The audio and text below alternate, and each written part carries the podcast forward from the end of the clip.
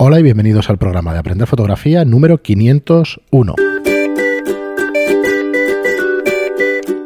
Hola, soy Fran Valverde, como siempre me acompaña Pera la Regula. Hola, ¿qué tal? Esto podría ser Muy un buenas. anuncio Levis 501. Es- estoy lanzándolo Sí, sí, sí. A, a posibles A patrocinadores. Levis. Levis. Bueno, pues nada, esperemos el programa 501, espero que os haya, esperamos que os haya gustado el, el programa anterior, el 500. Lo grabamos justo justo antes, bueno, estamos haciendo aquí una pequeña trampa, con lo cual no sabemos ni la duración.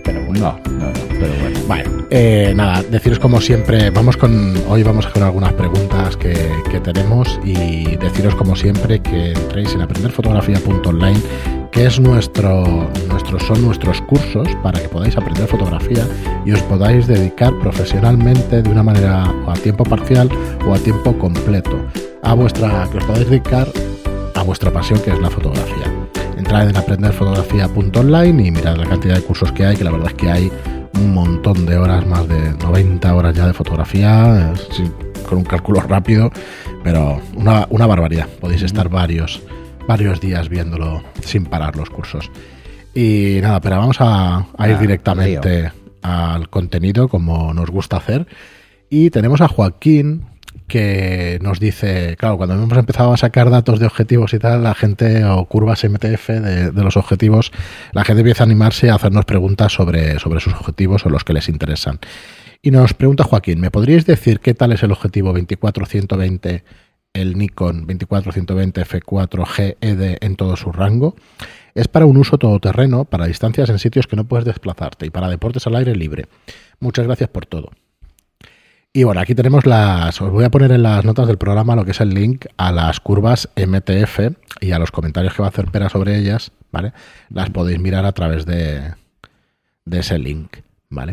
Y aquí tenemos, como siempre, pues las curvas o el cuadro, Vale. el MTF A- a- chat. Antes de, de empezar, bueno, yo ya he comentado más de una vez, no es cosa mía, es, es algo en lo que creo que estamos de acuerdo casi todos los que nos dedicamos a esto, es que los objetivos que tienen más de por tres o por cuatro incluso, me refiero al- a la focal, ¿eh? O sea, desde la más abierta en ángulo a la más cerrada, si multiplicamos el valor por más de tres veces o cuatro, eh, ya sabemos que no va a ser un objetivo muy eficaz. ¿eh? Esto para empezar. Muy eficaz en varias cosas.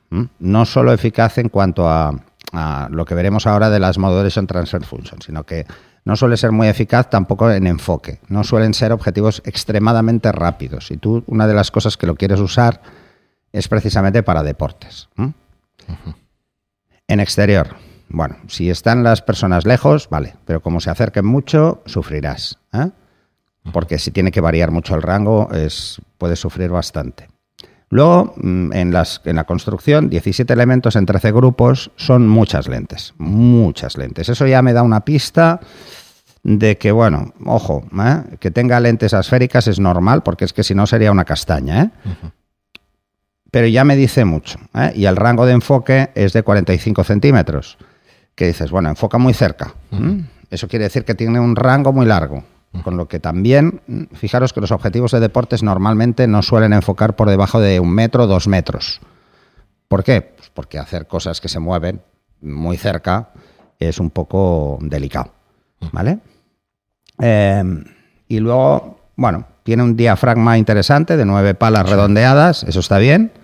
Y una entrada de filtro de 77, eso quiere decir que la pupila de entrada es bastante grande. Ojo, la pupila, pero hay que ver lo que está dentro. ¿no? O sea, hay que ponerlo así para ver si realmente es todo el tubo o no. Viendo las, las MTFs, viendo las Modulation Transfer Functions, en gran angular, en 24, tenemos, por un lado, lo que son 10 eh, líneas por milímetro, que eso lo que nos viene a decir es que lo que tenemos ahí es el contraste. Pues el contraste es bastante bueno, tiene un buen nivel de contraste hasta dos tercios del encuadre, más o menos. A partir de ahí cae, y cae en picado. O sea, en las esquinas, eh, conforme nos vamos alejando del centro, vamos perdiendo contraste a un ritmo muy rápido. Si baja de 0,7, o sea, entre 0,6 y 0,7 se considera un objetivo aceptable. ¿Vale? Por encima de 0,7 se considera un objetivo bueno. Por encima de 0,8 sería excelente. ¿eh? Entre 0,9 y 1. Bueno, en este caso, a partir Y en de este caso, a partir de la mitad. 10 milímetros empieza a caer. O sea, a los 10 milímetros del centro del encuadre, pensar en el sensor full frame, empieza a caer. Y cae muy bestia. Por un lado, en contraste, la caída es muy al final, con lo que eso es bueno. Es bueno porque cae muy lejos, pero en resolución cae en picado desde el centro del encuadre. Eso es bastante habitual en objetivos de precio medio.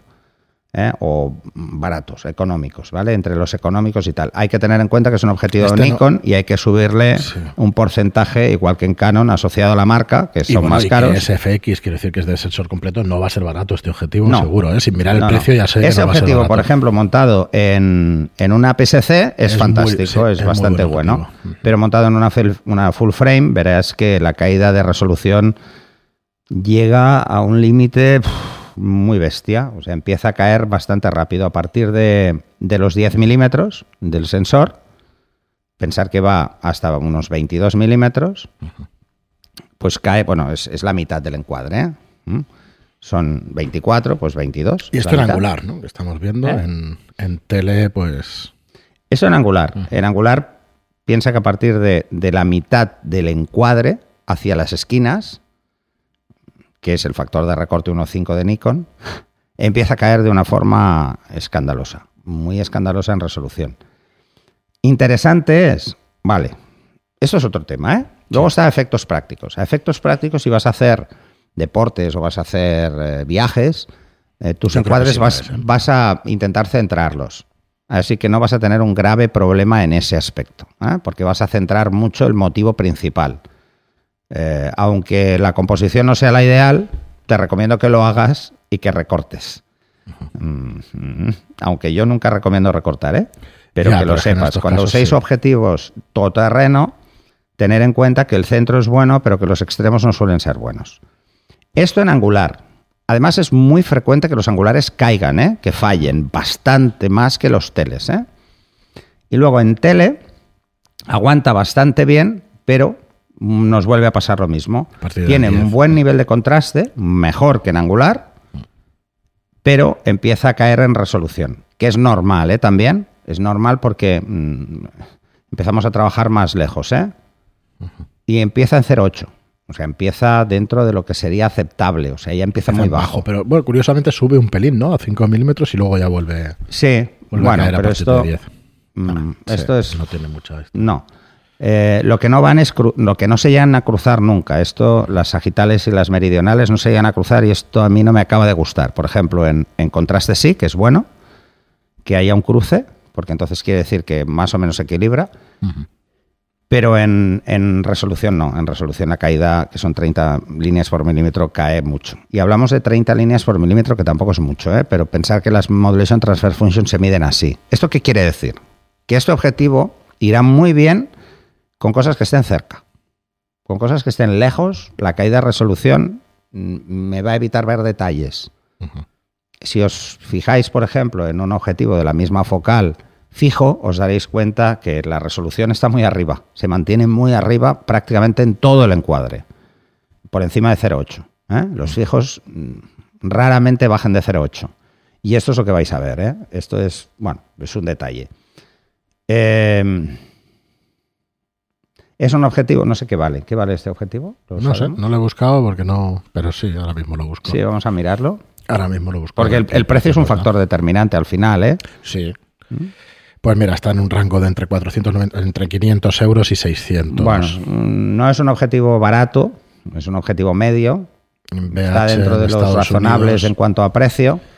Pensar eh, que. Bueno, no, no, no estoy diciendo bien 700. el precio. Sí. Unos 700. En euros. usados sí que está a partir de los 500, 550 euros. Bueno, pero, y luego importaciones Sí. paralelas que lo encontraréis a otros bueno, pero está, a ver. VH Fotovideo, que lo sepáis, ¿Y es, es yo creo que es la mejor tienda del mundo. Es estabilizado, sí. Vale. Sí. Bueno, Tiene ahí también SVR, no lo veo, sí, está por aquí, Vibration Reduction. No, Vale. inglés tengo, pero sí, a ver, está en 1100 dólares, pues eso, unos 700, 800 euros. Y, y VH Fotovideo suele ser una marca, una... Bueno, está al mismo precio eh, que muchos de otros fabricantes. eh, está bien, a ver, para todo terreno está bien por el rango focal. De 24 a 120 milímetros es un rango focal mm, Sí, bueno Amazon, para hacer 800. viajes y no ir cargado como una mula. O sea, es así. Ahora, no le pidas eh, peras al olmo. O sea, es para lo que es. Para irte por la calle haciendo fotos y hacer social, perfecto. Sí, yo- para yo, sí te lo recomendaría. ¿eh? La hacer mm, paisajes generales, bien. Para hacer cosas de mucho detalle, no. no. n- A ver, yo no te lo recomiendo a no ser que centres mucho el motivo, ¿vale? Por el tema de resolución. Pensar que 30 pares de líneas por milímetro es una cantidad que se utiliza para medir, mm, pero que realmente el objetivo seguro que da más pares de líneas por milímetro, pero en distancias muy cortas. ¿eh? Esto va cayendo y entonces eso es lo que se nota. Muy bien, pero Eh, pues, Yo creo que sí, es un todoterreno. Y como todoterreno, quizá el precio es un poco alto para esas características, pero está compensado probablemente igual el, el enfoque es más rápido de lo que debería ser y eh, las nueve palas de diafragma pues hacen que el desenfoque, incluso a F4, el, el bokeh, pues sea más que bueno, probablemente. Habría que probarlo. Habría que probarlo. Si Muy tú lo bien. tienes, es fácil, ¿eh? haz, haz pruebas. Haz pruebas, por ejemplo, mm, haz fotografías a algo que esté a unos dos metros, a máxima focal, y mira el desenfoque, a ver qué yo tal. creo que no lo tiene, que está preguntando precisamente para, ¿No lo para ver si lo compra. Dice, es para un uso todoterreno, para distancia en sitio, o sea que entiendo que, que lo está sopesando para comprárselo, pero bueno, Eh, ya no lo dirás. Yo es que te diría, a ver, pues vamos a hacer una así, una búsqueda online. Mira el Sigma Art. Sigma Art 24. Es- ahí existe un 2405, pero el Sigma Art 2405. 2405. ¿Qué quieres que busque las, Sí, las las MTFs? A ver si las Pero encontramos. tienes que poner 105. Ahí Eh, está. sí, es este, es este. A ver, vamos, vamos a compararlo con uno que, que tiene más o menos lo mismo, ¿eh? aunque es un poco menos focal. A ver si tiene. No las llegamos. eh, Construcción y rendimiento estará, si acaso. Son bueno, para empezar son más elementos, son 19 elementos en lugar de 17. Aquí están las modulations. Eh, bueno, pues lo dicho. Es lo Cae un poquito menos, pero. Un poquito cae, menos, pero es parecido. En 24 te diría que es Un poquito mejor. un en poco 24. mejor en cuanto a contraste, pero la 105 resolución es también cae en picado. Y luego en 105 es mejor. En 105 es, Es mejor. sí. Pero es 105, no es 120. Claro. ¿no? Ya no estamos hablando de por 5, estamos hablando de No es menos. exactamente lo mismo. Vale. No tiene exagerada distorsión. Más o menos todos son igual, ¿eh? Mm, Si pasa es que buscáis, este- esto lo tienen los fabricantes, ¿eh? Si buscáis en Sí, las sí. páginas de, su- de los fabricantes está, ¿eh? Con poner MTF y el nombre del, Y- del objetivo lo encontráis. Y en el curso de objetivos veréis cómo se leen estas tablas, o sea, es muy sencillo. ¿Vale? Pero No de todas yo- formas, yo insisto siempre, lo digo en el curso y lo vuelvo a insistir en el tema. Eh, no os quedéis solo con eso.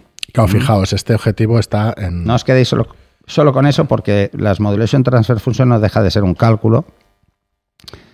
Eh, a la hora de utilizarlos es donde vais a ver realmente dónde están las diferencias.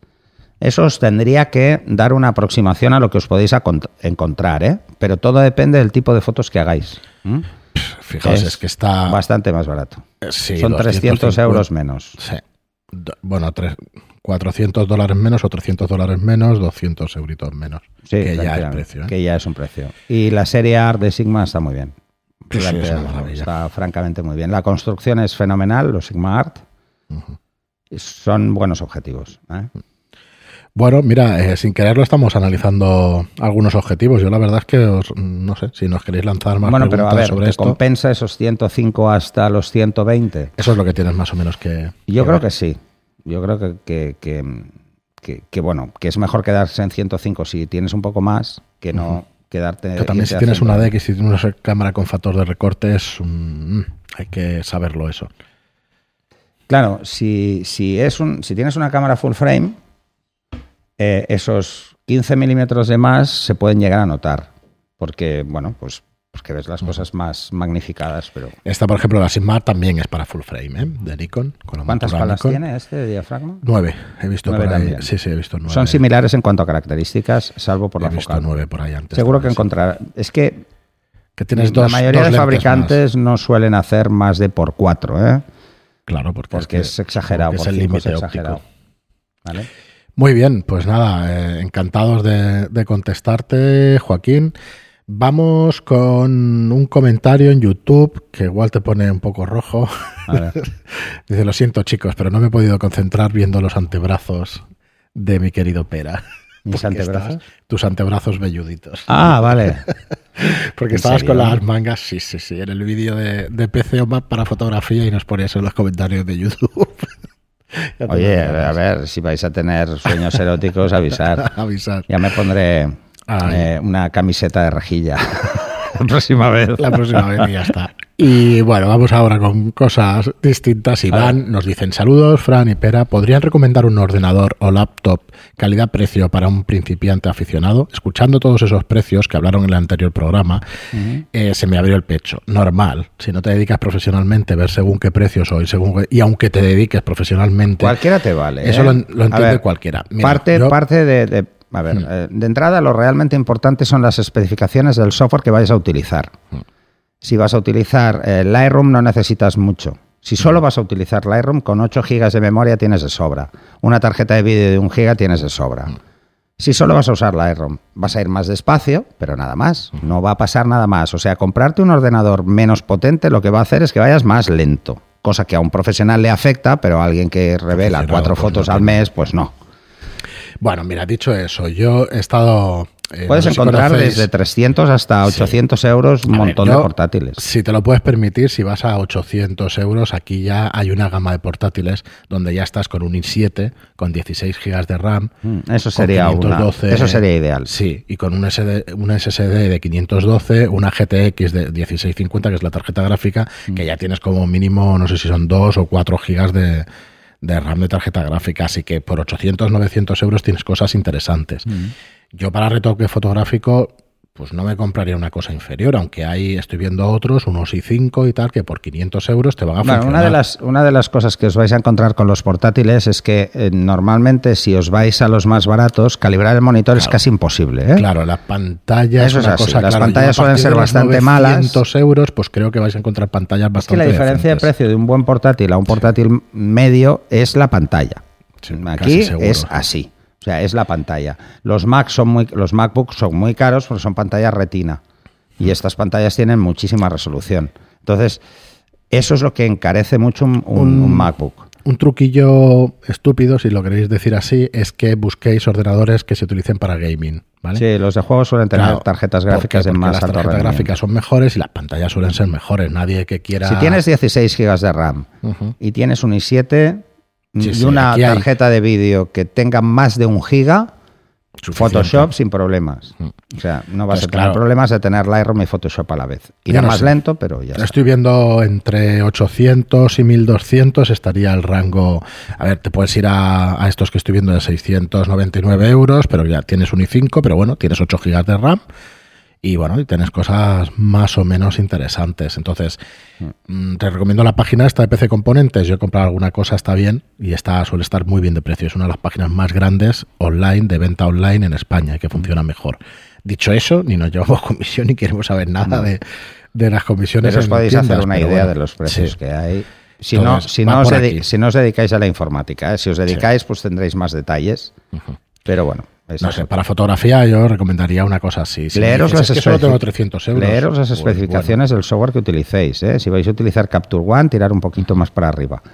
Si vais a usar eh, el, el paquete de herramientas de Adobe, son un poco más contenidas en cuanto a recursos, pero ojo, no nos engañemos. ¿eh? Cuanto más tengas, mejor van. Bueno, y luego Ramón Mayans, en- con respecto a esto también de PC o Mac para fotografía o Windows o Mac para fotografía, referente a ese programa nos decía, para darle otra vuelta, ¿qué es mejor, portátil más monitor o sobremesa solamente? solamente? Bueno, el Mm, monitor lo necesita sí o sí. Sí, Vale, pero bueno, así pregunta que- si torre o portátil, pues, pues bueno, pregunta contestada A más ver, o menos. mira, eh, en cuanto a sobremesa o portátil, ¿vale? En cuanto a un desktop o un portátil. ¿Cuál es el problema de los portátiles? Se calientan. Mucho más que un sobremesa. Mucho más. ¿Cuál es el problema entonces? Que hacemos el burro con los portátiles de forma más habitual. ¿Qué es hacer el burro con un portátil? Ponérselo encima de las piernas. Cosa que no es muy buena. sobre todo si estáis en edad fértil. los ¿En hombres. serio? ¿eh? Sí, ¿no? Hombre, el calor en los de esto no es muy sí, bueno. no es muy bueno. No, pero coñas aparte. Eh, esto hace que se caliente más todavía. Entonces, porque no puede circular bien el aire. Lo típico que estamos ahí en la cama, súper cómodos, nos ponemos encima del edredón el portátil y eso empieza a sacar humo que, A liar. que os los podéis cargar con facilidad. Eh, casi siempre los portátiles en verano pasan, sufren mucho. ¿eh? Son carcasas plásticas, se calientan Sí, mucho. sí, solo hay que oír el ventilador. La El ventilador está constantemente dándole vueltas y hace un ruidaco tremendo, cosa que los desktop tienen más espacio, hay más aire circulando, son más fáciles de refrigerar, suelen tener fuentes de alimentación mucho más potentes, con lo que aguantan más que le pongáis cosas. eh, y están pensados para rangos de temperatura mayores. ¿eh? No solo hay que pensar, eh, pensar de entrada que vivimos en un país cálido ¿eh? y los veranos duran y a cada vez más con el cambio climático tenemos temperaturas muy altas. O sea, os lo vais a dar cuenta estos días que hace más calor de lo normal, que los ventiladores se disparan con más frecuencia. El tema del calor es importante porque si un, un portátil se calienta demasiado, eh, podéis tener problemas con los componentes que incluso algunos se pueden llegar a desoldar porque están mal fabricados eh, o porque, mira, pasa de todo. Pero yo lo he visto más de una vez. Em, yo he estado mucho tiempo trabajando con un portátil y una pantalla externa. Eh, lo hacemos sufrir, porque normalmente los portátiles tienen tarjetas de vídeo para un solo monitor. No están pensados para tener más de un monitor conectado. Un desktop, pues hay muchas tarjetas que son multisalida y sí. entonces eh, eso lo hace más fácil. O en los Mac, pues tenemos los puertos Thunderbolt y puedes conectar pues varios monitores.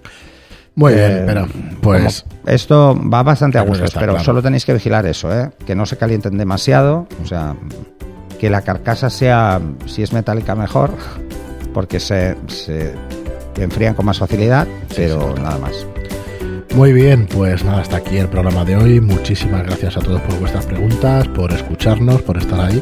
Gracias por, eh, por, vuestros, por vuestras reseñas de 5 estrellas en iTunes y por vuestros me gusta y comentarios en iVoox. Gracias y hasta el próximo programa. Hasta el siguiente.